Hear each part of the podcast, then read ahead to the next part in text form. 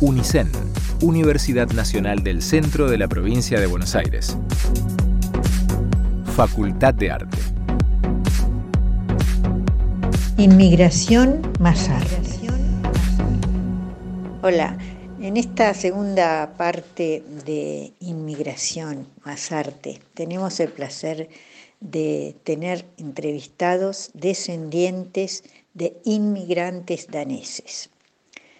Muchos de ellos se radicaron en la capital argentina ejerciendo oficios mm, urbanos e integrándose a la vida de la ciudad, pero otro gran porcentaje se radicó en el sur de la provincia de Buenos Aires, particularmente en zonas rurales de Tandil, Tres Arroyos, San Cayetano y Necochea.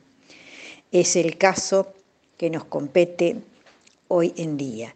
La escuchamos entonces a Cecilia Wolf.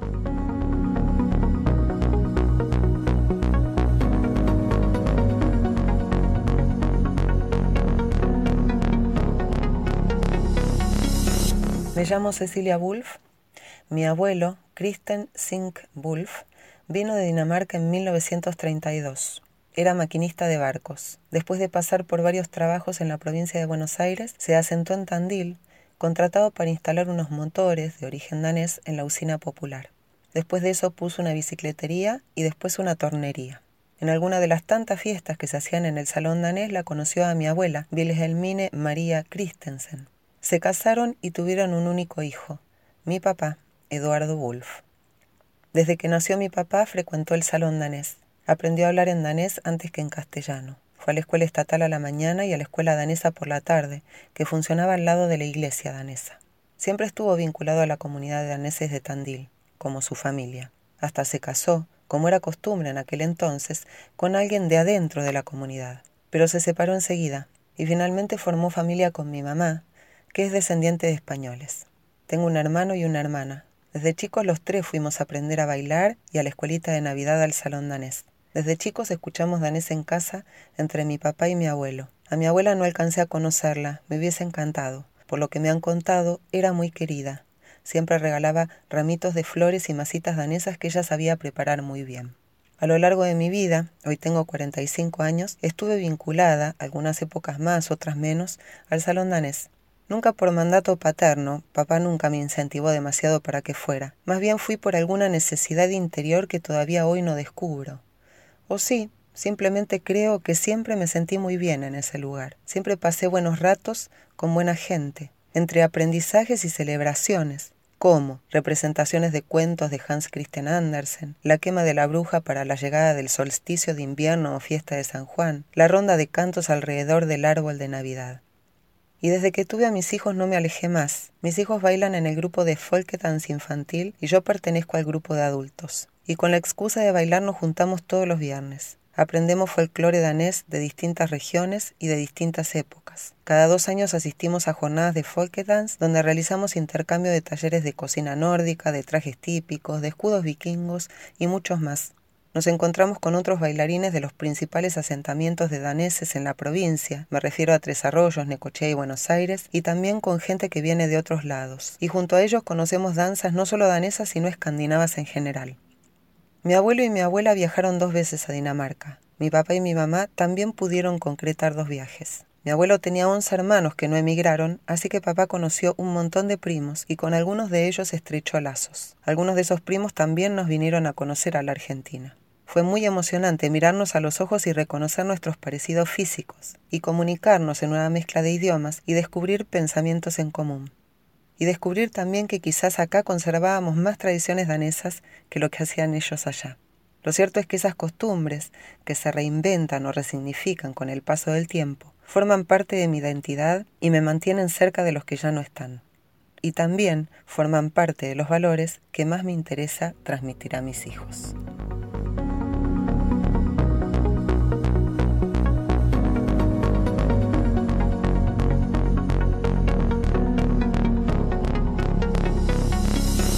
Luz Hosgar, bisnieta de inmigrantes daneses. Es muy interesante la historia que nos cuenta de cómo trasladaron todas las costumbres y tradiciones de esos países nórdicos. También llama la atención el origen de su apellido y el significado. La escuchamos.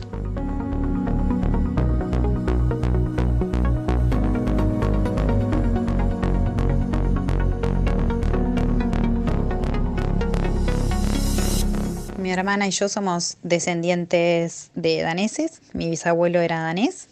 Viene a la Argentina en 1911, se casa con mi bisabuela y tienen cuatro hijos. Nace mi abuelo entre esos cuatro hijos, que a su vez se casa con una descendiente de daneses, acá también en Argentina.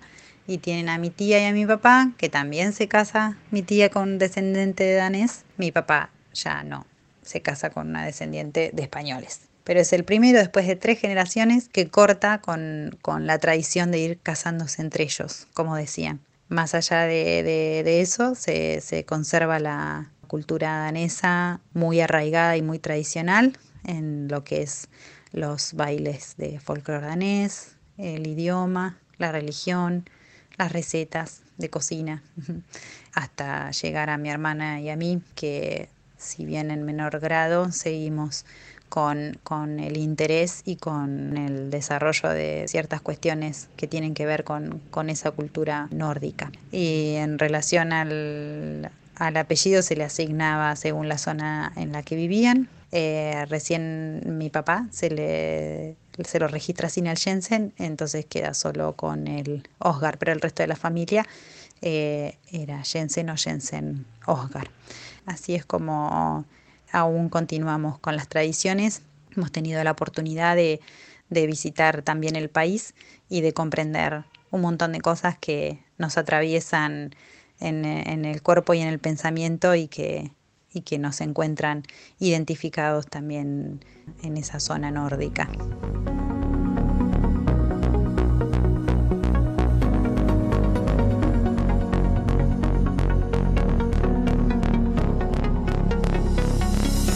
Gracias, Luz. Ella es graduada de la Facultad de Arte y también docente. Como vemos, el gran sentido de pertenencia de la colectividad danesa, sobre todo la que reside en el sur de la provincia de Buenos Aires, ha hecho que los lazos con la madre patria sean muy fuertes. Y esto se ha visto traducido en visitas reales muy importantes, como princesas, el ministro danés, Ahora vamos a escuchar un hermoso testimonio de Rosana Larsen, quien nos habla también de uno de los primeros inmigrantes a la ciudad de Tandil, que fue Juan Full, que estudió magisterio, se dedicó a la docencia y construyó la primera escuela del pueblo, la escuela número uno. Además fue intendente y juez de paz. Adelante, Rosana, gracias.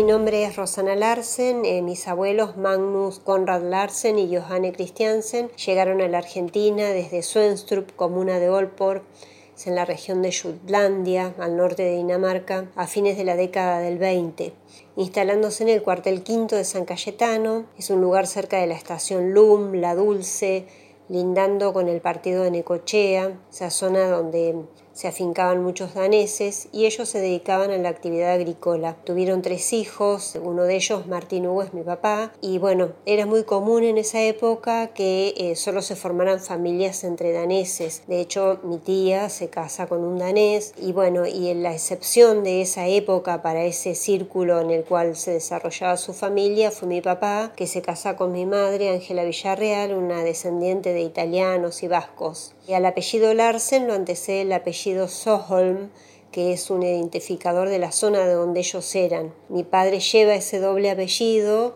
pero mis hermanos, Hugo y Alejandra y yo, eh, no, no, no, pudimos hacerlo, ya que para el registro civil se consideraba en esa época un nombre. Bueno, nosotros crecimos con la práctica de todas las tradiciones y hábitos daneses. De hecho, en esa colonia donde vivíamos éramos todos de la colectividad y bueno, teníamos eh, un lugar de esparcimiento que era el Daneviak, un club de campo danés donde se practicaban los deportes tradicionales de Dinamarca como el handball, bueno, después los mayores, el tiro al pájaro, se bailaban bailes típicos, se celebraban todas las festividades danesas.